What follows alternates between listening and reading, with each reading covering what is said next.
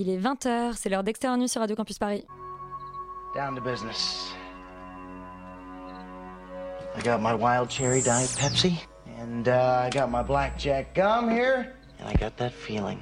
Mm, yeah, that familiar feeling that something rank is going down out there. Oui, non, non, vous ne vous trompez pas, il s'agit bien d'une apostrophe. hein. Voilà, je m'adresse à vous, chers spectateurs. Don't ever feed him after midnight. She's! Alive!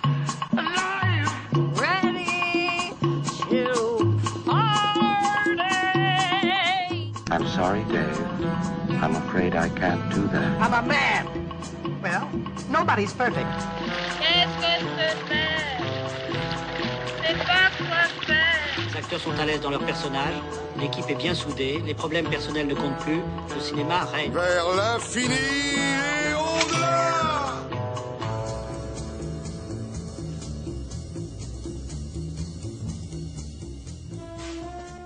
la rentrée d'Extérieur Nuit sur Radio Campus Paris. On espère que vous avez passé un bel été et nous, en tout cas, on a hâte de partager nos petits souvenirs de vacances avec vous.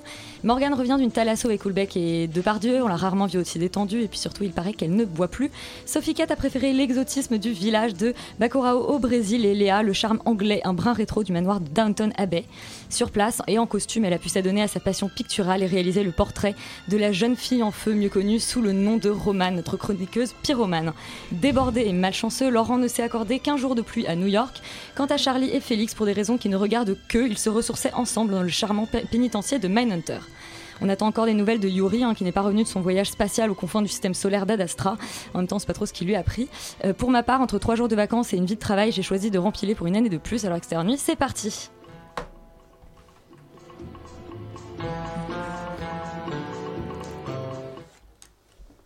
On n'a pas, de, on n'a pas de son pour les breaking news euh, pour cette rentrée. Breaking news. Merci Léa. Euh, On n'a jamais dit qu'il y avait des sons pour les breaking news. C'est une nouveauté Non, il n'y a pas de. y a pas Eh de ben, il n'y son. a pas de son. Y a pas de La son. nouveauté, c'est qu'il n'y en a pas. Voilà. Euh, Léa, toi, tu as passé euh, un été un peu cinéphile, donc tu as noté euh, les films qui avaient cartonné pendant l'été? Ouais, bah, les films qui ont cartonné pendant l'été, sans grande surprise, on recevait euh, les distributeurs lors de notre dernière émission de la saison dernière. C'est Once Upon a Time in Hollywood de Quentin Tarantino qui fait un cumul à 2 309 500 entrées. Euh, on retrouve aussi le, le film de, de Cédric Kahn, Fête de famille, euh, qui fait euh, quand même un score de 154 000 entrées, 379. C'est pas mal pour un film français. Je vois Roman qui hoche la tête et qui, qui retient un rot. Euh, on peut noter quand même bien sûr le Desplechin, Roubaix, une lumière, qui finit à 283 000 euh, entrées. Voilà, un gros top quand même pour la vie scolaire, qui est à plus de euh, 1 million d'entrées, il me semble. Je n'ai plus le chiffre. Exact. Exact. Euh, je le cherche et je ne. C'est pas je- grave, tu je sais, c'est la rentrée, on a le droit je, d'être un peu à je côté de nos te cherche et je ne te vois pas. Euh, voilà, donc euh, quand même un, un- des films français qui ont À plutôt bien fonctionné cet été caniculaire. Eh bien, plutôt cool.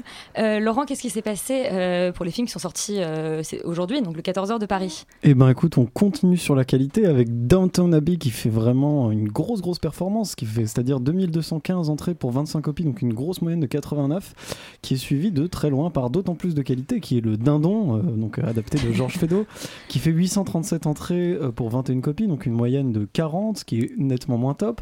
Et enfin, en troisième position, on a Guillaume Canet et sa moustache dans Au nom de la Terre, qui fait 824 entrées pour 18 copies, donc une moyenne de 46, un petit peu mieux que le Dindon. Et on parle de deux films sur trois. Non, de un film sur trois. Ouais, Eh non, on ben, n'est pas si bon. Malheureusement. et donc, euh, le, le- le perdant de la semaine, malheureusement, c'est ce documentaire sur Steve Bannon euh, qui fait que euh, 17 entrées pour deux copies, donc une moyenne de 9. Alors, euh, plutôt que d'aller voir euh, des films comme Le Dindon, allez peut-être voir ça, ça a l'air nettement plus intéressant. Effectivement, mais tu sais, euh, le public, on essaye. On Non, essaye de leur dire, mais. euh, Il y a des belles choses aussi qui sortent un peu de euh, allez-y peut-être. Moi, je remarque juste que tu as quand même censuré le box-office de la semaine pour pas entendre que Ad Astra est premier avec Non 434 000 entrées. Et qu'est-ce qu'il y a après? Et du coup, après, il y a ça. Chapitre 2. Super. Après ça, il y a Ah, ça. mais c'est sorti. à 340 000 entrées pour un cumul à 975 000. Et en troisième position, la vie scolaire, ça y est, j'ai le cumul. 217 000 entrées cette semaine pour un cumul à 1 256 000 entrées. Je sais pas si j'avais envie de l'entendre, ce, ce box-office, en fait, tu vois. Je- J'essayais de nous préserver. bien fait de le, de le censurer. Et le premier film dont on va parler euh, euh, pour cette rentrée, c'est Portrait de la jeune fille en feu de Céline euh, Sciamma, euh, film qui a remporté le prix euh, du scénario au Festival de Cannes, dont on avait déjà parlé à ce moment-là. Euh, on écoute la bande-annonce. L'homme intéressé par ma fille est milanais. Nous partons là-bas si le portrait lui plaît. Vous partirez. Il faut que vous sachiez une chose. Elle a épuisé déjà un peintre avant vous. Elle a refusé de poser. Il n'a jamais vu son visage. Roman, pour, cette euh, petite, euh, pour ton petit retour, je te propose de pitcher le film. Je pitch le film, c'est parti. Euh, donc déjà, c'était le, le prix du scénario à, à Cannes. Euh, ça raconte l'histoire d'une rencontre entre une jeune peintre du XVIIIe siècle qui s'appelle Marianne euh, et entre une autre, une future mariée qui sort du couvent qui s'appelle Héloïse, jouée par Adèle Haenel. Euh, et Marianne va devoir peindre Héloïse en cachette parce que celle-ci refuse de se marier et refuse euh, donc de poser puisque le portrait de- devra être euh, offert en fait au, au futur marié qui est un riche Milanais comme l'a dit la bande-annonce. C'est-à-dire, en fait, si elle fait ce portrait, elle accepte de se marier, en fait. Exactement, c'est un peu comme voilà, c'est le, le- le- la, la signature sur le contrat quoi. Euh, moi, je l'ai vu trois fois ce film. La première fois, c'était cool. La deuxième fois, c'était super. Et la troisième fois, c'était incroyable. Ah. Donc, c'était un vrai coup de cœur quand même. Euh, Mais en trois, en trois temps. En trois temps. Et voilà. Faites comme moi, si jamais vous n'êtes pas encore convaincu, même si je l'étais quand même au fond de mon cœur, euh, vous pouvez les voir trois fois, c'est toujours aussi bien.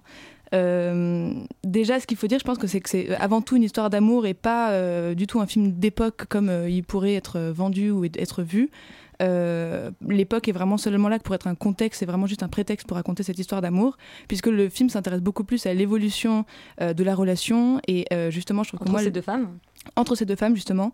Euh, et pour moi, le film excelle dans sa gestion du rythme. C'est que vraiment, il est c'est super lent au début, et juste au moment où euh, on pourrait commencer à se faire chier, en fait euh, non, parce que euh, Céline Sciamma fait des, des- choix justement euh, euh, radicaux et le rythme euh, se- s'accélère presque jusqu'à devenir trop rapide. et à devenir plus qu'un souvenir parce que c'est ça aussi le, le film c'est que c'est un grand film sur la mémoire sur la trace et qui propose une définition très poétique du souvenir euh, en plus de ça, le spectateur est tout le temps invité à, combattre son statut passif, c'est-à-dire que du coup, on est tout le temps dans l'analyse, que ce soit les plans qui sont très picturaux, donc euh, on est obligé de chercher, euh, de, de regarder où- d'où vient la lumière, d'analyser les, les regards, puisque c'est tout ça le, but du film, c'est de se demander est-ce que ce regard c'est le regard d'une peintre ou peut-être que là c'est le regard d'une amoureuse? Euh, et c'est d'ailleurs euh, ça pour moi le, deuxième point fort du film, c'est que euh, autant dans son scénario que dans sa mise en scène, il y a un- une énorme mise en abîme permanente entre l'œuvre et l'auteur, parce que et qui, qui nous permet de, puisque à, au, fur et à mesure que le, portrait avance, euh, la relation avance et évolue, et euh, notamment le film aussi. Et euh, justement, c'est le, film qui s'interroge en permanence, sans avoir l'arrogance de répondre à toutes ces questions sur qu'est-ce que c'est que le regard d'un auteur sur sa propre œuvre. Et ce qui est génial, c'est que la mise en scène souligne aussi bien ça que le, scénario. Donc voilà, à voir trois fois. Euh, Sophie, toi, tu as, tu as vu tous les films de Siama, donc c'est le quatrième film après, donc Ah oui. Euh, des pieuvres, Tomboy et euh, Bande de filles. Alors, j'ai pas du tout vu tous les films de Siama, mais. Mauvaise élève Ah, mais, mais- Morgane dit mais moi, j'en ai moi, vu, moi aussi. J'en ai vu quelques-uns tout de même, et, et- quand même. Et non, et je dois dire que justement, j'étais pas une grande fan en fait de cette cinéaste. J'étais pas tout à fait conquise par son cinéma. Et pour le coup, vraiment, la portrait de la jeune fille en feu, enfin, ça m'a mais complètement détruite, mais dans un sens tout à fait positif. C'est que vraiment, j'ai rarement été aussi prise émotionnellement, intellectuellement, physiquement par un film. Et, et, et c'était pas seulement parce que j'étais très fatiguée et qu'on était à Cannes. c'était aussi parce que c'était vraiment un film exceptionnel. Non, je suis pas retournée le voir. Et, euh, et je trouve qu'en fait, ce qui est vraiment, il y a, il y a deux aspects qui pour moi sont vraiment exceptionnels dans ce film. C'est tout d'abord vraiment, comme tu disais, la, la question du regard. Vraiment, c'est cette espèce de dialectique constante entre la regardée et la regardante, mais aussi avec le spectateur et l'amour en fait qui se crée sans aucun besoin de, de mots. Et en fait, elle, elle décide d'exclure un peu justement les, les grands discours de l'amour et tout se passe dans le regard. Et ça, c'est assez, assez, enfin, c'est extrêmement fort de réussir à faire ça parce que proposer un film uniquement sur la force du regard et proposer quelque chose, enfin la, la- découverte de l'amour sur ce sur cette dialectique-là, c'est quand même assez incroyable. Et il y a plein de de, références aussi pour moi à, Hitchcock quelque part. Il y a vraiment il y a beaucoup de vertigo aussi dans dans, les- premiers plans où on voit Adèle donc avec son chignon blond parce que on met beaucoup de temps à la découvrir, à découvrir son visage parce qu'elle refuse donc d'être peinte. Et il y a cette espèce de suspense qui se met de plus en plus en place où on se pose la question est-ce qu'elle est peut-être affreuse? Est-ce qu'il y a un problème aussi au niveau de son ouais. physique? Est-ce que voilà Et en fait, et- évidemment, bon, tout le monde connaît Adèle Haenel et sa beauté absolument euh, époustouflante. Donc non, elle, elle est absolument splendide. Mais euh, mais voilà, il y a vraiment tout ce jeu du suspense en fait et réussir à mettre en place quelque chose de l'ordre vraiment de quelque chose de très Hitchcockien dans une histoire d'amour qui, euh, qui est là en fait pour ensuite euh, effectivement explorer la question de la mémoire et l'importance en fait. Pour moi c'est vraiment ça aussi c'est l'importance de de ces amours qui doivent être qui doivent se finir pour pouvoir en fait permettre à la personne qui l'a vécu de se constituer véritablement en tant qu'adulte. Et je trouve que c'est vraiment exceptionnel et la fin est absolument mais dévastatrice mais dans le sens absolument positif du terme et, et c'est un film mais qu'il faut absolument euh, voir et revoir et que j'irai revoir Donc ça, oui, ça détruit et ça dévaste, mais dans le bon sens du terme. exactement Charlie, tu es tout aussi C'est comme un tsunami sur Saint-Barth, tu sais. Bah, j'a- J'avais un peu peur parce que c'est vrai que hum, on voit pas mal de, de films euh, ici euh, français qui sont euh, pas forcément des choses qui nous permettent de rester éveillés euh, dans la salle tout le long et, euh, et celui-là était vraiment captivant. Euh, Vive le cinéma français. euh, non non il y avait il y, a- il y a une force assez hypnotique comme le disait euh, comme le disait Sophie Catherine euh, dans, dans ce personnage qui est incarné par par Adèle Haenel dans cette euh, dans cette ambiance qui est euh, très brute euh, très euh, comment dire très nue en fait Euh, tout le film est nu il y a quasiment pas de musique je crois qu'il y a- il y a trois ou quatre minutes de musique euh, dans il y a dans- ce moment dans du film chant quand même euh, autour du feu qui est qui est super beau. Effectivement euh, où on prend feu visiblement. Euh, mais non non c'était une expérience je m'attendais pas du tout à voir ça. Euh, c'est un c'est un vrai bon film français en fait dans dans, dans cette dans cette contemplation qu'on peut avoir.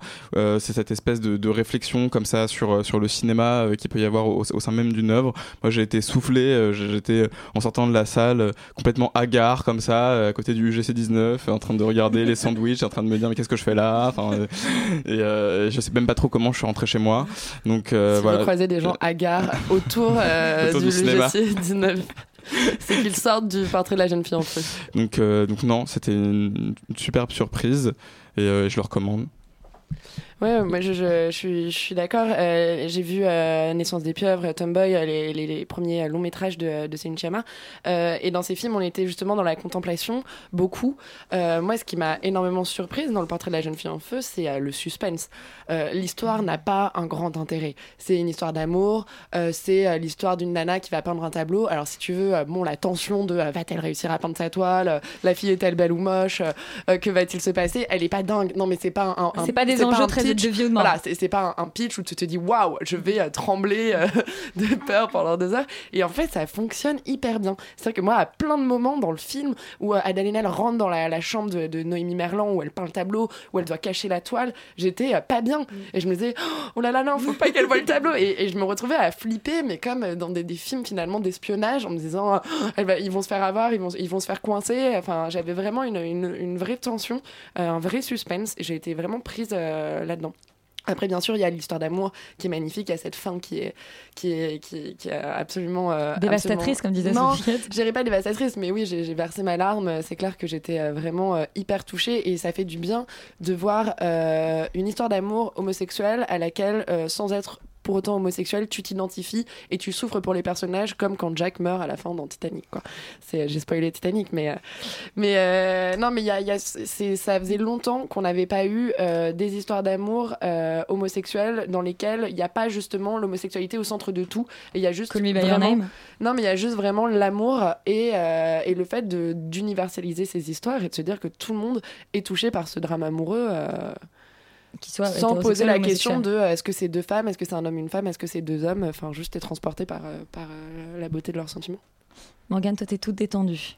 Est-ce Bah. que le film. euh, Bah, le- moi, je suis très embêtée parce que euh, Ah. il, il y a beaucoup d'amour autour de ce film-là qui vient d'être dit et, euh, et moi, je ne sais plus quoi faire avec cet amour, quoi, parce que euh, parce que parce que j'ai, bah, en fait, le film m'a laissé de marbre. Cette histoire d'amour ne m'a pas touchée et j'ai eu la sensation que euh, Céline Sciamma voilà, faisait un film en fait euh, sur euh, qu'est-ce qu'une œuvre d'art, comment on crée, etc. Et c'est, il me semble, la question du film, euh, le- des- des- donc un problématique d'artiste, parce que voilà, en fait, le tableau qu'elle crée au début est un tableau qui est sans, euh, qui, est sans, sans, sans envie, c'est, enfin, c'est sans, sans chair, sans esprit, c'est, c'est, un, c'est une commande à la base, ce tableau. Donc elle le fait dans un premier temps en tant que commande.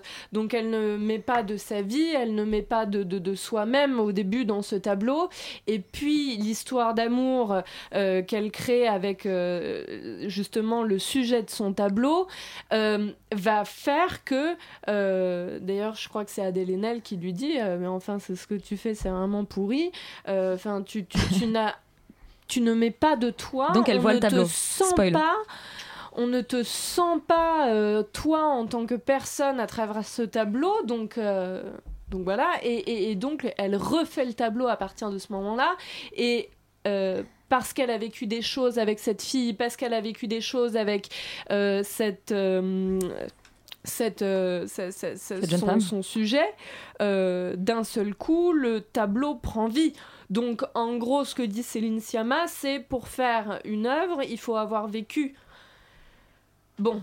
Euh, c'est très classique comme, euh, comme, euh, comme, comme constat sur comment on fait une œuvre d'art. Donc c'est pas un film qui m'a transcendé parce que j'ai trouvé que le traitement de son sujet était classique. Et moi, je trouve que Céline Sciamma a une manière de traiter les histoires d'amour qui est qui est très froide, très en retrait. Alors après, c'est un style, hein, mais moi, du coup, ça m'a pas touchée. En tout cas, c'est super de voir que tu as ton micro assorti à ton pull. C'est vraiment. euh, Enfin, les gens peuvent pas voir, mais c'est très classe. Euh, Félix, toi, est-ce que tu as été euh, dévasté et détruit ou, ou froid comme, euh, comme euh, cette chère Morgane? Bien, écoute, pour la première fois de, l'hu- de- de l'histoire de l'humanité, je, je suis plutôt d'accord avec toi, Morgane. Euh, parce que j'avoue que je suis resté totalement de marbre aussi. Enfin, de marbre, non.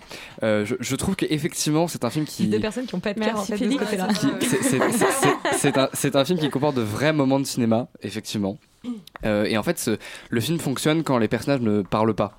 Euh, et le problème, c'est qu'ils parlent quand même un peu. Et quand ils parlent, euh, c'est pour faire des espèces de tirades extrêmement explicatives sur, pour le coup, la nature des sentiments, sur l'amour, à base de la colère et le sentiment qui détruit tout, ce genre de choses. Et moi, j'avoue que c'est pas vraiment, c'est pas vraiment mon délire. J'ai vraiment du mal avec ces personnages qui extériorisent en fait leur le- leurs sentiments et ce qu'elles ce ressentent parce que je, je trouve que c'est beaucoup plus fort en fait de le montrer juste avec un jeu de, de soupirs avec des jeux de souffle et des justement une vraie mise en scène pour le coup euh, euh, à certains moments. Et c'est vrai que j'ai vraiment du mal avec euh, avec ces espèces de de, de, de personnages qui, qui qui constamment expliquent en fait euh, ce qui euh, ce qu'elles ressentent Oh, Romanes ça, ça tue en fait je- oui mais c'est pas grave je reste parce fort que- parce que, parce que en- le, le moment où elle tombe amoureuse, justement, n'est pas du tout, il y a aucune parole à ce moment-là. Après, une fois qu'elles Mais ont mais- découvert leur amour, elles parlent de leur amour. Mais voilà, mais en oui, fait, mais c'est- justement, le, le moment où elle tombe amoureuse est sans parole. Oui, mais en fait, je pense que tu peux, tu peux, tu peux détruire cet amour, euh, ou en tout cas le,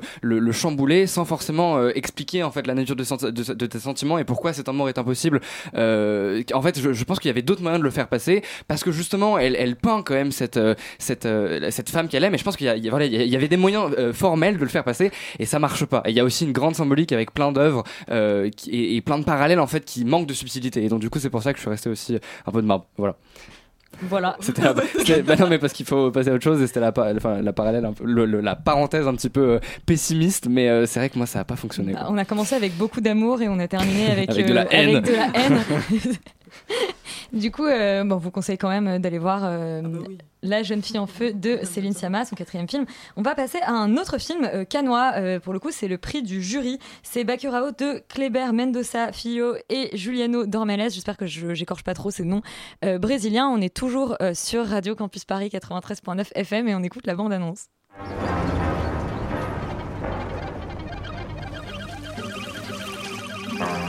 Tu viu alguma coisa estranha na estrada, não? Não, não vi não, por quê? Erivaldo chegou com o caminhão pipa todo furado de bala, cara. Acho que é melhor tu voltar. Era engraçado, o povoado não tá nem no mapa, né? É Bacurau. Alors, hors antenne, les gens se battent pour ne pas pitcher Bacurao. Euh, Léa, tu as été désignée d'office. Qu'est-ce que ça raconte? Euh, alors, je vais essayer d'être euh, bref puisque ça raconte euh, pas mal de choses. C'est une, sorte quand même de, film choral puisqu'il y a énormément de personnages. Euh, le film commence avec le retour dans un village du Brésil, proche de la frontière avec l'Argentine, il me semble. Dans un village perdu dans les montagnes, le retour d'une nana qui arrive avec des vaccins dans une valise. Elle vient pour l'enterrement d'une grand-mère et là, tu arrives dans la vie de ce village euh, très isolé où tu comprends qu'il y a plein de problèmes, ils ont plus d'eau, ils ont et, et puis il y a des morts suspectes, il y a une espèce de maire qui vient euh, faire des tournées avec une espèce de car absolument magique de propagande qui chante, euh, euh, qui donne des vieux bouquins, enfin vient avec des, camions conteneurs de vieux bouquins euh, qui déversent dans ce village. Et en fait, euh, on, commence à comprendre que le village est pris euh, d'assaut, euh, est pris pour cible par euh, des tueurs sanguinaires. En fait, il y y, a deux mecs qui arrivent, euh, qui débarquent à moto et qui commencent à essayer de buter tout le monde. Euh, et de là, il y a une espèce de suspense. Pourquoi euh, des gens veulent tuer les habitants de ce village? Que se passe-t-il? Ce village qui est hyper isolé et qui a disparu de la carte. En fait, quand on regarde sur Wikipédia, quand on tape le nom du village, il n'existe plus. Euh, il est plus présent sur les cartes du Brésil. Est-ce que ça t'a plu euh, ce, ce prix du jury canois? Euh, je suis pas sûre que ça aurait été le film euh, auquel euh, j'aurais, enfin auquel je m'attendais à ce qu'il reçoive le prix du jury. C'est un film assez étrange dans lequel il y a plein de bonnes choses, plein de choses absolument hilarantes. Enfin, cet homme politique qui débarque dans cette espèce de, de camion peint d'air avec des, des, des, mm, des refrains et des chansons proclamant sa gloire, déverser des, des camions de vieux bouquins dont les villageois n'ont que faire et qui le rangent d'ailleurs dans l'église qui est devenue une espèce de, vague bibliothèque dépotoir euh, du village. Euh, Il y, a, y a plein de choses très intéressantes. Et puis, ben, c'est un film qui, qui commence un peu comme un, film d'histoire de, village et qui va, va twister dans, un, dans une espèce de thriller euh, hyper morbide, hyper trash, avec des morts dans tous les sens, un peu dégueulasse. Donc c'est un, un film surprenant. Après, c'est quand même un film qui a beaucoup de faiblesses parce que on comprend pas à la fin quelle est toute la morale euh, de ce film. Euh, on comprend qu'il y a une histoire de barrage, de retenue d'eau auquel ils n'ont pas accès. Ils vont rechercher euh, des anciens rebelles. Il y a des enfants qui sont kidnappés. On comprend qu'il y a un sens politique par rapport à la forêt amazonienne, à l'occupation que le Brésil fait dans certains peuples qui vivent justement dans des régions plus reculées du Brésil. Mais, mais en fin de compte, on j'arrive pas vraiment à comprendre, et même l'espèce de chasse à l'homme de toute la deuxième partie du film, sans trop spoiler, n'a pas vraiment de fondement. Alors que moi, il y avait plein de choses qui me venaient en tête en me disant, tiens, ça, ce serait intéressant si c'était ça ou ça ou ça. Et en fait, il n'y a pas vraiment de justification. C'est un peu comme si c'était juste des malades mentaux euh, qui s'étaient dit, tiens, on va aller se faire un safari euh, humain. Enfin, c'est un peu étrange. Roman? Euh, ouais, je rejoins totalement euh, Léa là-dessus. Moi, je trouve, enfin, j'étais pareil, j'étais très mitigée parce que je trouve le film super audacieux, euh, hyper surprenant, surprenant vraiment. On ne sait pas ce qui va se passer euh, du début à, la fin, et très intéressant parce que voilà, encore une fois, ça résonne avec le climat politique brésilien actuel, etc. Mais il y a des, des- problèmes finalement tellement gros qu'on finit par oublier toutes les bonnes choses du film, ce qui est un peu dommage. Donc effectivement, je trouve que là où il est très bon, c'est dans le mélange des genres, parce que c'est un film très maniériste et, encore une fois très inattendu. Euh, on sait vraiment pas où on nous emmène jusqu'à la fin du film, et ça c'est très agréable. Euh, Il y a dans la rupture brutale qui fait, euh, parce qu'au départ on se laisse un peu embarquer, effectivement, avec cette nana qui arrive avec des, des vaccins, et puis arrive ce truc très, très trash, très brutal, très violent, et c'est super déstabilisant. On finit quand même avec des têtes coupées, donc ça c'est plutôt cool. Parce qu'on adore ça, nous, parce les qu'on têtes adore ça. ici, hein. Mais pour moi, déjà, le premier problème du film, c'est que lui-même, finalement, ne sait plus où est-ce qu'il nous emmène. Il se fait totalement bouffer, je pense, aussi par le- colère omniprésente du film. C'est que le film est tellement, euh, fini- enfin, est tellement furieux que euh, c'est cette colère qui emporte, qui l'emporte sur tout, que ce soit la beauté des plans ou même le sens du film. Euh, donc, ce qui fait que le film passe à côté de sa métaphore. et ça, c'est- totalement dommage. Il y a quand même un personnage principal féminin qu'on nous présente dès le début et qu'on ne, a rien à foutre. Même le film n'en a rien à foutre de ce personnage. Et ça, c'est quand même, je trouve, le truc le plus bizarre dans le film, c'est qu'on s'attend à ce qu'on nous raconte l'histoire de cette nana, qu'on on voit, on voit deux plans sur elle et voilà, c'est terminé. Donc euh, très bizarre. Donc euh, et, et le film veut tellement être euh, cinéphile et théoriser les genres que même les cinéphiles intello fi- finissent par être un peu Dont tu bon, fais bah, partie. dont je fais partie. voilà, finissent par être un peu en rejet par, et, à- et à distance avec ce film. Félix, tu te sens à distance aussi? Euh, oui, bah moi je dis que j'étais le mec relou de l'émission. J'ai pas du tout aimé Bakuro pour le T'as coup. rien j'ai- aimé ce soir? J'ai rien aimé ce soir. Euh, Très bien. Si, si, si. Mais à la fin, j'ai quand même aimé quelque chose. Bah, on verra. Euh, sur suspense. Euh, non, moi j'ai carrément euh, dormi. Je vais pas me, je vais pas, je vais pas me cacher. J'ai un petit peu somnolé devant Bakuro. Et effectivement, je, je, te rejo- je te rejoins totalement, Roman. Je pense que le vrai problème de ce film, c'est que c'est un film qui est uniquement politique. C'est-à-dire que le sujet de son histoire, c'est une- c'est- c'est c'est des revendications politiques. Et du coup, j'ai- j'avais énormément de mal en fait. Et j'ai beaucoup de mal avec ce, genre de démarche Tout simplement parce que j'ai du mal à rentrer dans l'histoire, j'ai du mal à, vraiment sentir les personnages comme des personnages. Je sens l'auteur s'exprimer à travers eux, je sens l'auteur essayer de faire une métaphore d'une situation actuelle, et du coup j'ai du mal en fait à considérer le film comme une, vraie histoire, comme une fiction, et à m'attacher aux personnages, à rentrer dans l'histoire. Et c'est pour ça sûrement que j'ai dormi. Euh, et en plus de ça, je, trouve que le- que il y a des vraies fautes de goût en fait dans l'univers. Euh, qui euh, justement m- mêlent les genres et par moments ça marche, mais par exemple tout ce qui est euh, un peu science-fiction avec cette espèce d'agence qui tue en fait les, euh, les, enfin qui fait disparaître les. Bah, elle, non, tu c'est vraiment le pitch du film, ouais, c'est vraiment le c'est- pitch du film, cette espèce d'agence en fait qui, euh, euh, qui, qui fait disparaître des villages, euh, a une espèce de technologie hyper futuriste et tout. Et en fait, je trouve que c'est- c'est c'est un peu euh, certains aspects assez grotesques et du coup, ça, ça, ça ne fonctionne pas. Je trouve que le film aurait été, aurait été beaucoup plus percutant s'il était potentiellement plus sobre euh, dans sa manière d'aborder les genres et, euh, et en fait, notamment celui-là et dans sa manière de caractériser les personnages. Voilà, donc moi, j'ai pas du tout, euh, j'ai pas du tout aimé Bakuro.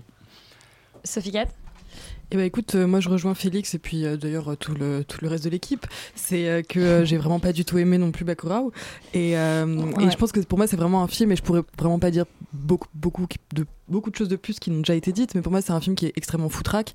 On a l'impression qu'il s'est dit bah tiens, je pourrais faire quelque chose de simple, mais je vais le faire compliqué juste parce que j'ai envie d'être très compliqué dans ma tête et donc du coup le spectateur se perd complètement effectivement entre les trames, entre les genres, entre les trucs et on sait plus où on va, on sait plus pourquoi on, regarde ce film. Ça n'a plus aucun intérêt. Quand le gore arrive, moi j'ai même pas été, enfin je ah bah oui bon d'accord c'est gore, ok d'accord, mais qu'est-ce que tu nous racontes avec ça? Bah toujours pas grand chose, très bien, bon. Et, euh, et donc non c'est vraiment un film extrêmement décevant et surtout d'autant plus décevant parce que j'avais adoré son film pré- précédent euh, Aquarius, Ouais. qui pour le coup était une vraie fable politique où il y avait une trajectoire très simple, une histoire très simple et avec un vrai discours politique et poétique extrêmement fort autour d'une euh, du- du- d'une vie d'une femme de 50 ans environ euh, au Brésil et donc il y avait euh, tout un contexte social extrêmement intéressant et voilà et donc allez voir plutôt Aquarius quoi vraiment c'est beaucoup beaucoup Enfin, allez le voir, euh, il est plus au cinéma, vous pouvez le oui trouver. bah, euh, voilà on peut on peut toujours trouver des films euh, Et on reprend notre petite tradition de conseiller des films qui ne sont pas, qui ne sont pas les films de la semaine. Euh, Ad Astra, alors qui pour le coup est sorti la semaine dernière, euh, c'est le dernier film de James Gray. On écoute la bande-annonce.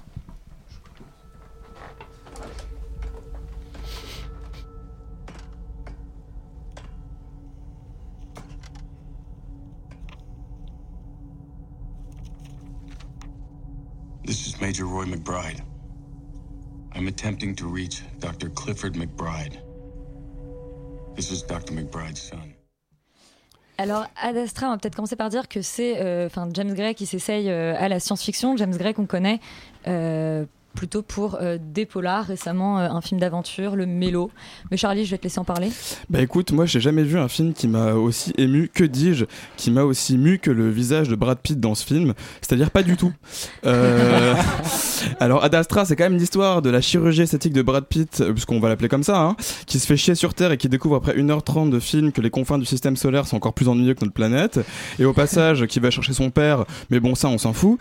D'ailleurs comme l'a fait remarquer Télérama, c'est quoi cette tendance chelou à tout le mo- que euh, pardon Ouais. où tout le monde a besoin d'aller aux confins du cosmos pour régler son Oedipe. Non mais c'est vrai que ce soit dans Ad Astra, Interstellar ou Gravity, les gars, euh, vous avez pas besoin de faire dépenser des milliards d'euros à la NASA et de compromettre le destin de l'humanité tout entière pour dépasser le stade anal. hein, euh, genre je vous le dis, je suis- je suis pas sûr que les thérapeutes soient plus doués sur Saturne qu'ici, mais bon enfin je veux pas juger, je les connais pas.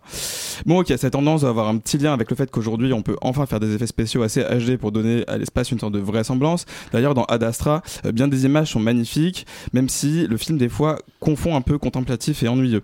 Euh, pour qu'un un, un film contemplatif fonctionne, il faut nous faire ressentir des, des émotions. Et du coup, bon, bah ça, comme le visage de Brad Pitt en est plus capable, ça va être compliqué. Et euh, une jolie musique façon Interstellar va pas échanger grand chose. Et ça se garde dès le début du film avec un postulat de base assez déroutant. Sur Terre, c'est la mouise. Du coup, on est allé chercher des réponses dans l'espace. Euh, c'est pas ok pour un million de raisons. Déjà parce qu'à aucun moment du film, on voit quel est le problème sur Terre. Je veux dire, les mecs ont des iPads en verre ultra design et on fait une station euh, spatiale internationale tellement incroyable technologiquement que c'est une tour qui relie la Terre à l'espace.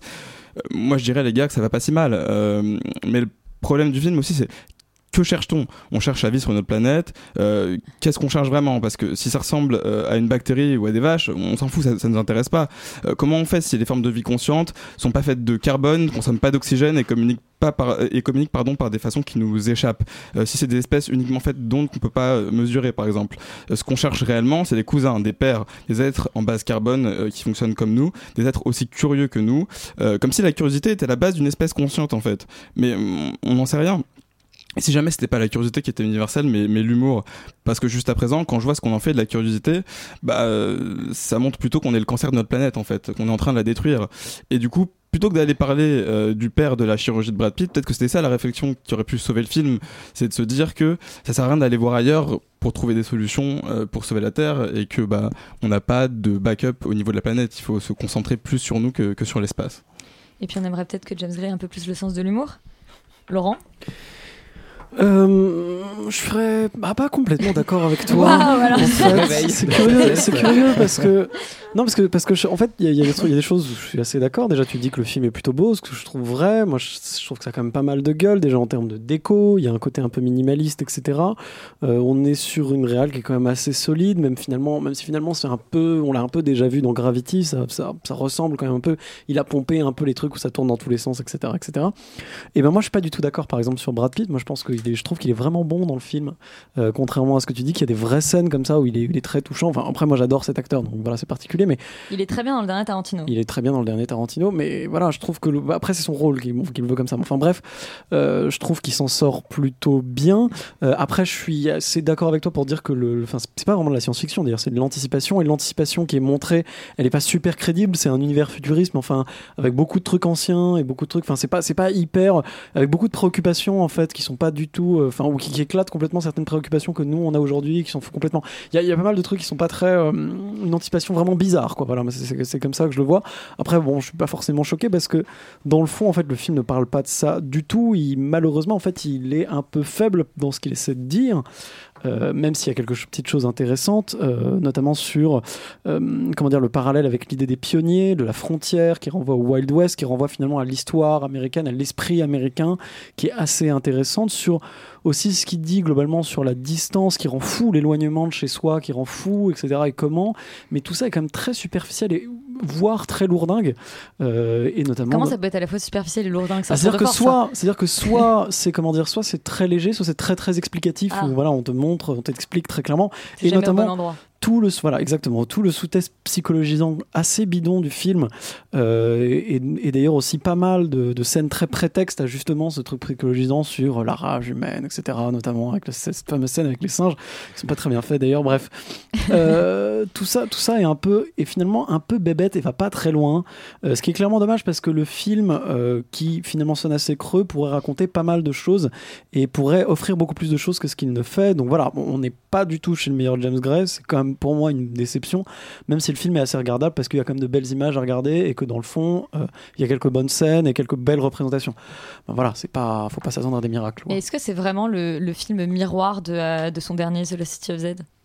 Je l'ai pas vu mais ça a Personne l'air l'a vu Si, si, bien sûr. Alors, Roman Euh, euh, je peux- Pour moi, il est- c'est pas un film miroir, mais c'est un film qui a énormément de, de thèmes communs. Enfin, comme toute la filmographie de, de James Gray, moi, c'est ça que j'adore chez lui, c'est que c'est des- il, Il change de explore genre, mais- voilà, il explore énormément de territoires. Vraiment, c'est pour lui, je pense que le, le- le cinéma est un territoire pour aborder des trucs très personnels, et c'est ça que j'aime bien, c'est c'est faire des films très différents euh, dans des genres très différents pour euh, au- pour autant faire des films très euh, bah, très lui quoi, très James Gray que tu reconnais quoi. Il y a vraiment une patte. Euh, voilà, moi j'ai pas, euh, j'ai passé un, j'ai pas passé un bon moment, mais j'ai adoré le film. J'ai pas passé un bon moment parce que c'est un film pour moi qui est très triste, qui est très sombre euh, et très cynique et finalement qui a beaucoup plus, je trouve, de ressemblance avec Little Odessa, qui est le premier film de James Gray. Mais mais c'est un film qui est, qui est, qui est- qui est très beau, quoi. Donc et qui je trouve pour le pour pour le coup, et là où je suis pas d'accord avec vous, c'est que je trouve qu'il dit énormément de choses. Alors peut-être qu'il y a des moments qui sont un peu lourdingues sur la psychologie du truc, mais le film n'est pas du tout un film de science-fiction et d'espace. On, on- vraiment les mêmes les singes, voilà, faut les oublier euh, assez rapidement, euh, comme le fait très bien le film finalement. Tout le monde parle des singes, Ouais, pourtant non, les spectateurs, ils ont pas encore compris qu'il fallait oublier tout de suite. Oui, hein. euh, non, bah, euh, bah, parce que je sais pas, ça a dû, ça a dû choquer. parce que c'est gratuit que ça sert à rien et que ça que c'est- que c'est Peut-être, peu mais je pense que c'est un peu le, le- pour moi le but du film aussi, c'est que tout ce qui se passe là- là- là-haut, finalement, on s'en fout un peu. C'est vraiment la cellule psychologique euh, de, de, de, la, de, de Brad Pitt, que moi je trouve qu'il joue très bien. D'ailleurs, le fait qu'il ait- qu'il n'ait pas d'émotion, pour moi, c'est totalement, euh, ça fait totalement partie euh, du jeu et, et de- du film. C'est que vraiment, c'est une étude humaine, c'est une étude psychologique sur quelqu'un qui n'a plus d'émotion, justement. Donc, sur un euh, dépressif, en fait. Sur un dépressif, totalement. dépressif. Et, et ce que là où je trouve que James Gray est très très fort, c'est qu'il arrive vraiment à faire un énorme contraste entre l'infini, donc le cosmos, et c'est là où, où, oui, il y a besoin d'aller euh, jusque dans les fins fonds de, de l'espace pour pouvoir se retrouver soi Euh, et pour vraiment, il y a un, un- l'espace qui devient claustrophobe, quoi. Vraiment, on, on devient claustrophobe dans la tête de, de Brad Pitt, qui devient, comme tu as dit, euh, Laurent, euh, complètement fou. Euh, et il y a vraiment deux univers, deux mondes qui se rencontrent entre l'infini et le- le- le- l'intime le plus profond. Et d'ailleurs, je trouve qu'aussi, il y a une, le- le- la figure du héros qui est, qui est très bien utilisée dans le film parce que il est totalement démystifié. il- voilà, un héros bah, comme Brad Pitt, et on me demande de m'arrêter, donc je m'arrête. non, mais tu sais, c'est pas de la censure, hein, c'est juste que malheureusement Oui, on a un programme à respecter et que Félix n'a pas encore donné son avis sûrement très positif sur Ad Astra. Bah oui, sûrement très positif. En fait, euh, tout ce que vous venez de dire, ça s'appelle First Man et c'est très très bien. Et Ad Astra, c'est la même chose, mais en vraiment raté. Euh, le problème d'Ad Astra, c'est son héritage. Il, il arrive après euh, 10 ans de science-fiction qui ont été vraiment hyper prolifiques. On a eu plein de films qui sont sortis euh, qui en fait ont creusé déjà énormément de thématiques et, et- et que ce soit en fait au niveau du scénario comme au niveau de l'image. Et le problème, c'est que James Gray fait un film euh, somme de tous ces de tous ces films-là, en abordant en fait tout ce qui a déjà été abordé, mais euh, de manière euh, beaucoup moins subtile, de manière beaucoup plus frontale et surtout de manière beaucoup plus creuse. Parce que voilà, il y a énormément de thématiques qui, soulèvent rien que le fait que, euh, par exemple, si on est assez loin de la, enfin si, si on déjà si si on est sur, si on, si on est humain et qu'on coloni- colonise Mars et que on est, on est sur Mars, est-ce qu'on est encore humain? Est-ce qu'on n'est pas extraterrestre en fait quelque part? Ou si jamais on va tellement loin dans l'espace et on, est tellement loin en fait de la Terre euh, et on y passe tellement longtemps, est-ce qu'on est encore humain? Toutes ces thématiques-là sont très intéressantes. Mais en fait, il y a un film l'année dernière qui, s'appelle High Life qui est sorti et qui pousse le concept encore plus à fond. Et en fait, c'est- c'est c'est toujours comme ça euh, pendant tout le film. Donc c'est un vrai problème parce que du coup on a l'impression que euh, c'est du déjà vu et en plus c'est du déjà vu qui va nulle part, qui est assez creux.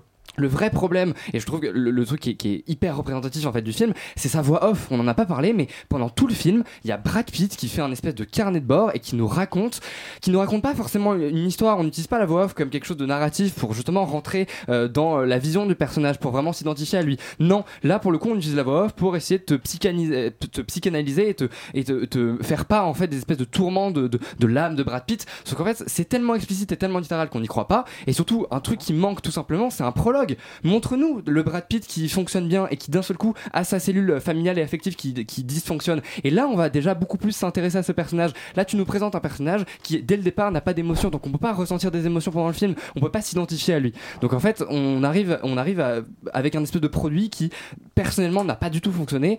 Je me suis pas ennuyé comme toi, Charlie, parce que je trouve qu'il y a quand même, voilà, les images qui qui, qui, qui sont vraiment magnifiques qui- et qui voilà qui fonctionnent mais euh, sinon non globalement je trouve qu'au niveau des thématiques et au niveau du personnage rapide rien ne fonctionne Non, on s'ennuie on, dirait une pub pour un parfum quoi. Moi je m'attendais vraiment que dans les dernières séquences euh, il se retourne vers moi et fasse genre Space, Chanel. Bon, euh, le film a l'air de beaucoup, euh, de beaucoup vous diviser. Euh, on, a, on a une loveuse qui est romane, euh, beaucoup de haters, et puis euh, Laurent qui est un peu mesuré, il sait pas trop. Lui, l'espace, C'est le privilège de l'âge, la sagesse. Sûrement. Euh, Morgane, moi j'ai vraiment très envie que tu nous parles de cette Thalasso, donc on va écouter la bande-annonce euh, du film de Guillaume Niclou. Vous êtes en formule diététique, j'ai des consignes à respecter. Je suis désolé, je peux pas vous proposer la carte des vins, monsieur. Disons que je suis habitué à boire un peu de vin. D'accord. S'il vous plaît, monsieur. S'il vous plaît, monsieur. Bonjour. Non. Alors Welbeck et Depardieu, ça donne quoi? Alors Welbeck et Depardieu, donc euh, bah voilà, ça raconte l'histoire euh, de euh, Welbeck qui part en Thalasso et il rencontre Depardieu. Alors euh, au début de sa Thalasso, il est vraiment déprimé, il est tout seul, machin, il se fait faire des soins, le pauvre, il peut plus boire, il peut plus manger, il y a, il y a- il y a rien dans cette Thalasso, c'est terrible pour lui. Mais Gérard Depardieu arrive et dans sa chambre, il y a tout, euh, du vin, euh, de la bonne ambiance et euh, du coup Michel Houellebecq passe De la nourriture. son temps avec lui. Et c'est un film qui, je pense, raconte l'histoire de de de, de, de- de- en fait le, le film raconte des personnages qui sont pathétiques et c'est assez drôle Il y a une histoire un petit peu en parallèle en fait euh, avec euh, euh, l'enlèvement de Michel Houellebecq euh, qui est Qui est le film précédent de Guillaume Niclou. précédent de, Mi- de Guillaume Niclou en fait voilà euh, les, les ravisseurs de, Mi- de Michel Houellebecq reviennent dans ce film parce que euh, la nana euh, de 80 ans de cette famille s'est barrée avec un type et ils disent euh, bon bah voilà Michel, il faut que tu nous aides à retrouver Micheline. Et euh, Micheline, euh, il faut voilà, elle s'est barrée avec un autre mec à 80 ans, elle a perdu la raison. Et d'un seul coup en fait Gérard Depardieu, Michel Houellebecq se retrouvent enfermés dans cette histoire. Et ça donne lieu à des scènes qui sont drôles. Euh, Il y a de, de- c'est vrai que Gérard Depardieu, il peut vraiment, euh, voilà, donner la réplique de manière, euh, enfin voilà, tu, tu, tu peux, tu peux, tu- oui, il est très drôle quoi. Et mais euh, voilà, c'est un film qui, qui, qui fait le portrait de gens pathétiques avec un peu d'élégance.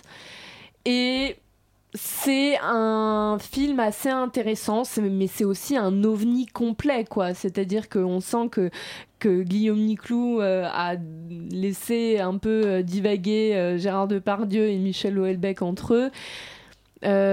Bon, voilà, c'est- un film complètement ovni. Mais réalisé avec une certaine élégance et une drôlerie, donc pourquoi pas. Donc tu nous recommandes Thalasso. Mais pourquoi pas il, est sor- il est sorti au milieu de l'été pour le coup. C'est le seul film qui n'est pas sorti ni la semaine dernière ni cette semaine. Donc si vous voulez aller le voir, à mon avis, euh, dépêchez-vous. Euh, Roman, toi tu as été voir Downton Abbey, euh, toujours de Michael Angler, donc, Tout à qui- fait. Qui, tra- qui travaille déjà sur la série. On va écouter la bande-annonce et on est toujours sur Radio Campus Paris 93.9 FM.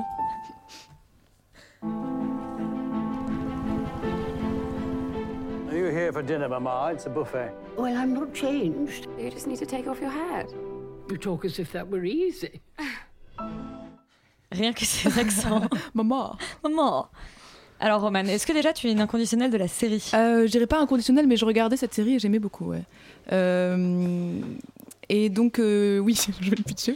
Euh, non, mais je me suis fait gratter par derrière par, euh, par Sophie Cat. Oui, je dis ce qui se passe parce que quand même, je perds le contrôle de cette émission.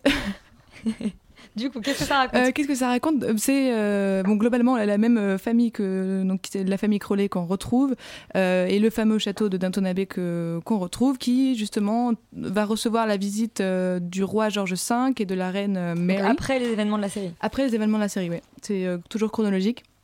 Euh, et donc, donc le- tout le film se concentre sur la préparation en gros de, de l'équipe pour accueillir la famille royale et enfin la réception de celle-ci. Euh, donc euh, c'est un film en fait très agréable, surtout si on connaît la série. Je pense que tous ceux qui, euh, qui aiment la série vont bien aimer le film. Mais était-il nécessaire? La réponse est non. C'est juste un film qui va. Ah, le film Oui, le Je film. croyais la série, Non, non. non, la série était nécessaire. C'est un peu le problème du film, c'est que il est pas du tout. C'est un peu un épisode de plus en quelque sorte, mais le, le- le support, le format du film n'apporte rien d'autre. Donc pour tous les fans de la série, c'est très agréable de retrouver tous les personnages, le château, toute l'ambiance, l'atmosphère qui est très singulière, euh, l'aristocratie, etc. Euh, mais voilà, ça va pas aller euh, beaucoup plus loin. En plus, c'est pas, ce serait pas forcément le meilleur épisode si, si on considère que c'est un épisode de plus. ce serait pas le meilleur. C'est pas le Christmas special. du tout. Parce que là où la série développait des thèmes sociaux, un point de vue, un regard, etc., le film se concentre beaucoup plus sur les retrouvailles, justement, et sur le concept même de faire un film, euh, et oublie un petit peu le contenu. Euh, donc la seule vraie raison d'aller voir le film, et la- même la série en général, euh, pour ceux qui l'ont pas encore euh, découverte, euh, c'est donc de retrouver euh, cette famille, et surtout pour voir encore et toujours bah, Maggie Smith, qui est magistrale comme d'habitude, et à qui la- le film doit énormément. Et visiblement, il y a beaucoup de fans de Downton Abbey puisque le film est leader du, box-office, euh, ouais. enfin du 14h de Paris. Euh, Morgane, toi, tu as décidément, tu as beaucoup été au cinéma euh, cet été. Tu es, tu es allé voir Trois jours et une vie de ton réalisateur un peu préféré, Nicolas Boukrieff. On écoute la bande-annonce.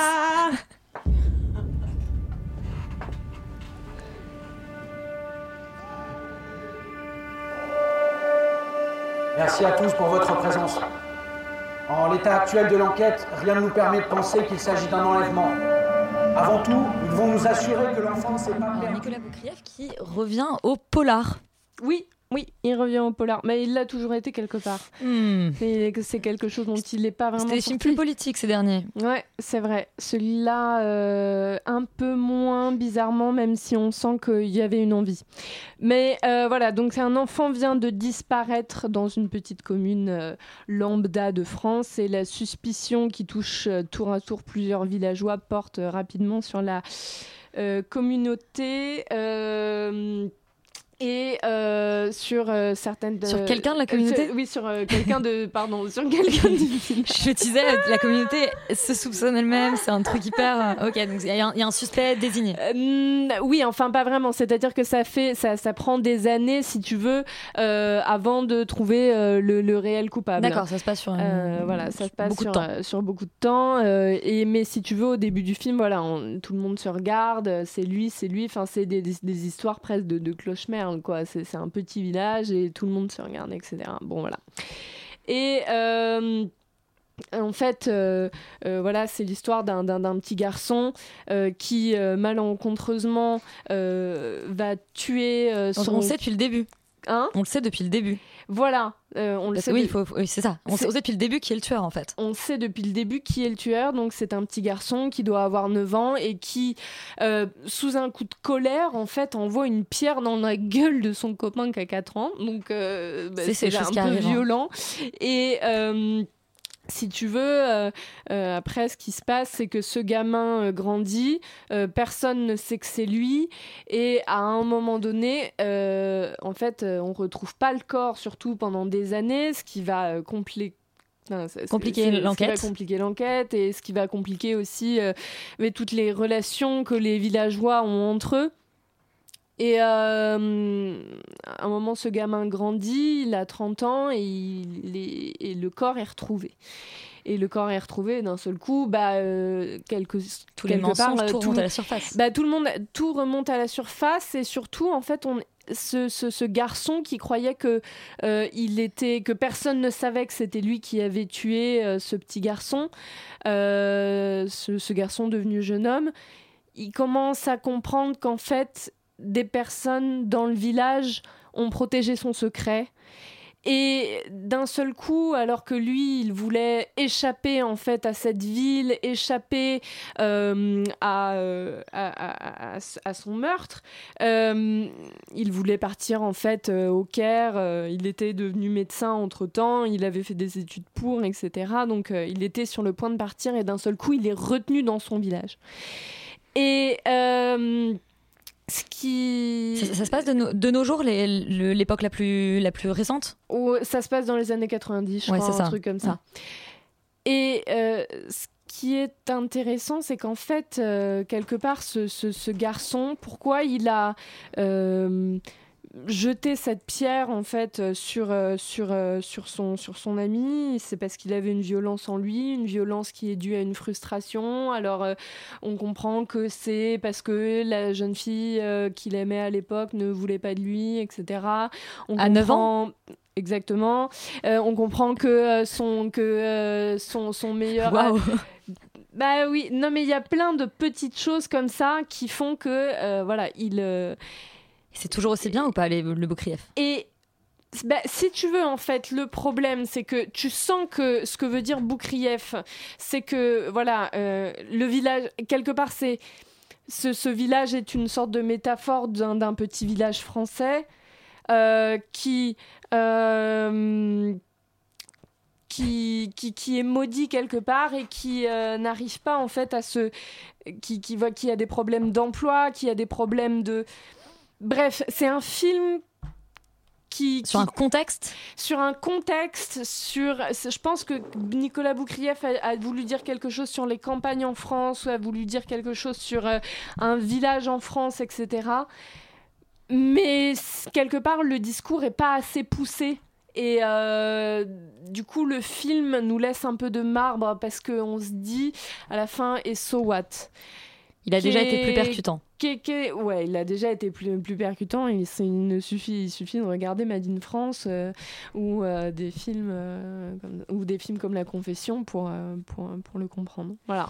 Donc, mais et c'est un roman et c'est un film adapté du roman de Pierre roman. Lemaître, Tout à qui, fait. a le même titre, Trois jours et une vie. Le dernier film dont on va parler ce soir, c'est Un jour de pluie à New York, le nouveau Woody Allen. On écoute la bande-annonce.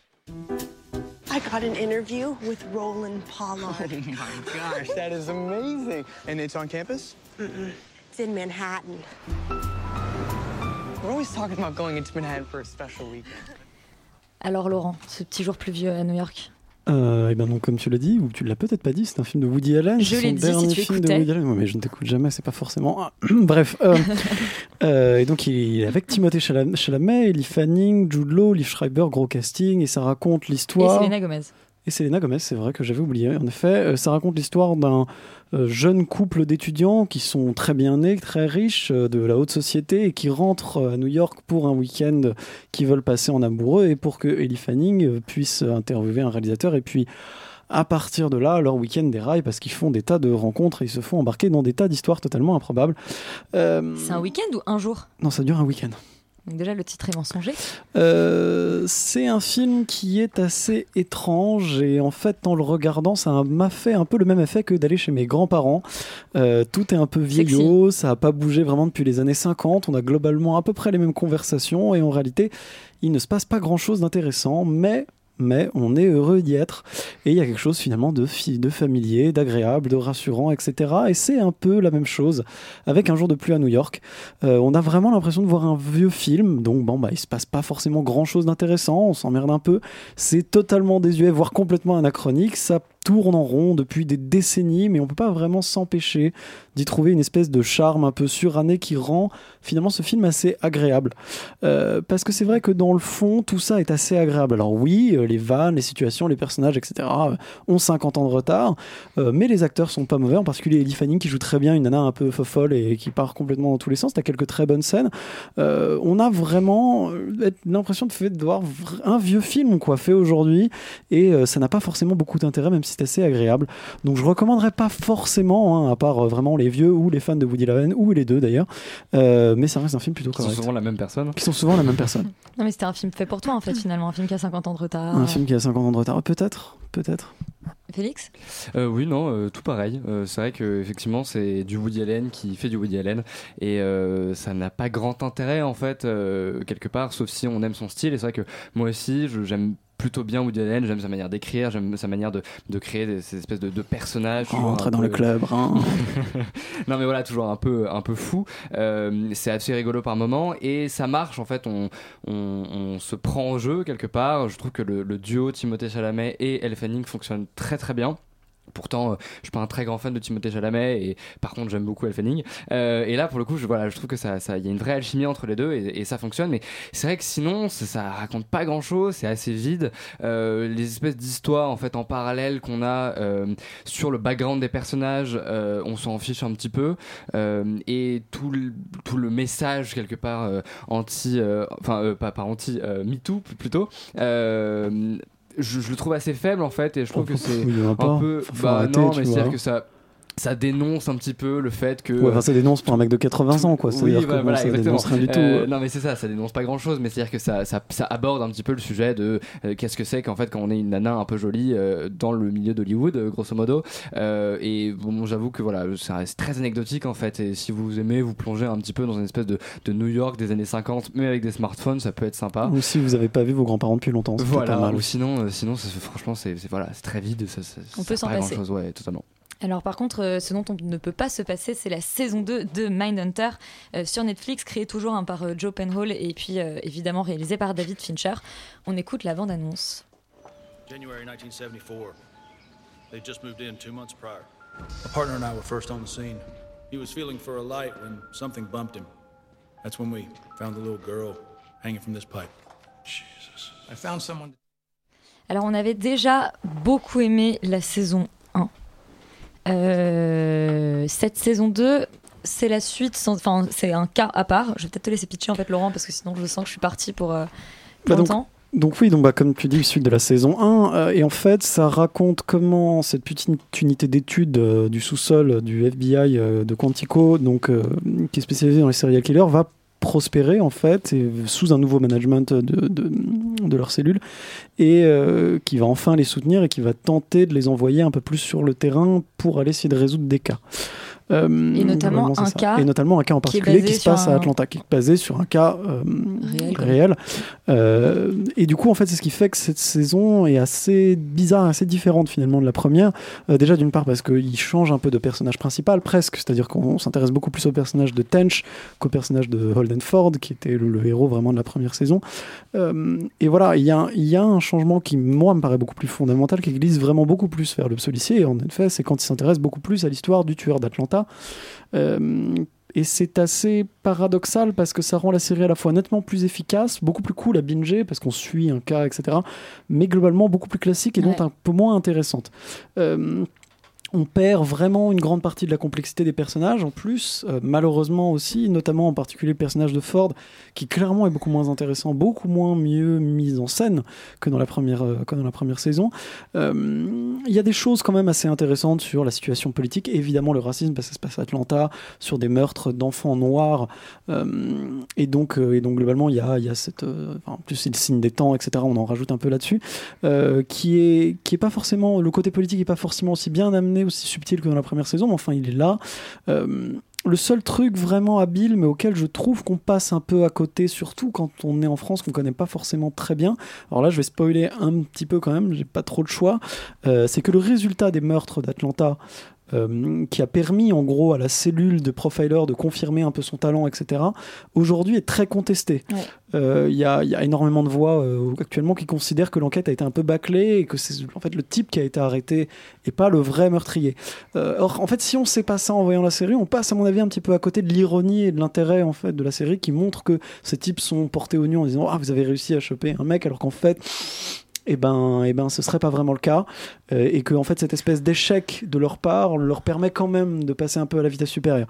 Euh, c'est dommage que ce soit pas aussi clair. Je pense que c'est très américain quand même, Euh, mais, mais donc du coup pour, pour nous français c'est peut-être un peu plus compliqué. Donc voilà, moi je trouve que la saison est quand même un peu décevante parce que c'est vrai que la première était beaucoup plus particulière et beaucoup plus intéressante. Mais enfin ça reste vraiment très sympa, très cool à regarder, très sympa à binger. Donc voilà, quand même un truc solide. Sophie Cat Bah écoute, euh, moi je suis assez d'accord euh, avec Laurent globalement. C'est que je trouve que c'était euh, une série euh, qui, qui, qui reste très très agréable à, à- à regarder et qui, euh, et qui, se, qui se regarde tout à fait euh, voilà, avec plaisir. Mais qu'il y a un vrai problème au niveau de la caractérisation des personnages. En particulier, donc oui, il y a Ford, mais il y a aussi, alors j'ai plus son nom en tête. Dr. Bill Carr Non? Oui, Ah, voilà. Carr. Il y a tout un truc autour de ça que je vais pas dévoiler, mais autour de sa cellule familiale. Bah, c'est quand même un petit spoil de. de- Ah non, de- alors Bill Tench. Le, le, le, lequel L'homme ou la femme? Ah oui, euh, l'homme, l'homme. Bill Tench. voilà. Et donc il y a tout un truc que je vais pas dévoiler, mais euh, qui est vraiment très très gros. Et on dit attends là, franchement, Ouais. est-ce qu'on nous prend un peu pour des idiots? Et, euh, et donc c'est un peu c'est un peu agaçant, mais en même temps, je trouve justement que ce qui manquait un peu dans la saison 1, qui était un peu plus de terrain, qui était vraiment aller dans un truc très politique, très actuel, se confronter à leur sujet vraiment au lieu, enfin et, et se confronter à leur sujet en dehors de la prison, mais se confronter à leur sujet qui sont encore là, qui sont potentiellement encore en train de et qui vont faire des En victimes. activité. Tout comme en plus j'aime bien aussi comme euh, chaque épisode commence avec 2-3 minutes euh, d'un- type qu'on va comprendre en fait qui va devenir un, un- un nouveau serial killer et qui est pas du tout encore exploité donc du coup on imagine que ça sera potentiellement pour une saison 3 et voilà et donc du coup ça je trouvais que c'était intéressant et qu'il y avait cette dialectique euh, assez intéressante entre ce qui manquait dans la saison 1 et ce qui était euh, enfin voilà qui, ce, qui a, ce, qui a, ce qui a été apporté dans la saison 2 mais que vraiment au niveau des personnages euh, on est complètement à côté de la plaque et que c'est vraiment dommage parce que effectivement Ford était euh, enfin Macron était génial Oui, oui, mais euh, la saison se euh, concentre beaucoup plus sur le personnage de Bill Tench et euh, sur euh, sa famille. Et en fait, euh, euh, ce qui lui arrive dans son métier tous les jours lui arrive dans sa famille. Et d'un seul coup, euh, ça prend une dimension personnelle. Enfin, la, la, la série prend une dimension extrêmement personnelle. Enfin, comme la comme la première saison d'ailleurs, hein. C'était pareil. Il y avait toujours cette idée que, euh, voilà, euh, quand est-ce que le professionnel, quand est-ce que leur, euh, quand est-ce que ces agents du FBI qui enquêtent sur des meurtriers, leur vie, quand est-ce que leur vie est impactée? Et quelque part dans cette saison-là, enfin dans la première saison, ils s'étaient concentrés sur le personnage de Holden, et dans cette deuxième saison, ils se concentrent sur le personnage de Bill Tench, et c'est très intéressant, il me semble, ce qui se dit. Euh, C'est-à-dire que euh, euh, tout ce truc euh, de cet enfant, en fait, qui a crucifié euh, euh, un des persos. Un, de- Ah, un- on avait dit qu'on ouais, avait moi, dit qu'on révélait pas. pas, mais alors toi, tu m'as spoilé. ok, ok, ok. Oui, mais c'est ouais, mais c'est très important parce que en fait, le discours de la série, c'est toujours, c'est toujours le même. C'est-à-dire que euh, les, dans les serial killers euh, dans, aux États-Unis, euh, la, la façon dont il l'explique, c'est en gros, pourquoi il y en a dans ce pays-là, euh, c'est parce que euh, il y a un problème avec la religion, il y a un problème avec la sexualité, etc. Et c'est quelque chose qui est redit dans. Dans cette saison 2 et c'est intéressant il me semble. Félix, tu as 10 secondes. Ok, je suis totalement d'accord avec Morgan. Effectivement, je trouve que la série perd en subtilité au niveau des personnages et au niveau de voilà de certaines intrigues, tout simplement parce que je pense que le personnage de Bill est beaucoup moins intéressant que celui de, de Dolden. Mine de rien, je trouve que ce que dit la série est beaucoup plus intéressante que la saison 1 et en plus cette espèce de construction entre cinq épisodes qui en fait sont procéduraux avec des interviews de, de psychopathes comme on en avait pour la saison 1 et cette euh, deuxième partie, qui est une espèce d'étude de cas, fonctionne à merveille parce que tous les éléments qu'on arrive à avoir dans les, saisons- enfin, dans, dans les premiers épisodes se répercutent dans- sur les épisodes suivants. Et tout ce qu'a dit Laurent est très intéressant. Bisous. Euh, merci pour ta conclusion. Euh, Externe Nuit, euh, c'est terminé. On se retrouve la semaine prochaine et surtout, restez sur Radio Campus Paris. Bonne soirée. Ah mais ça m'a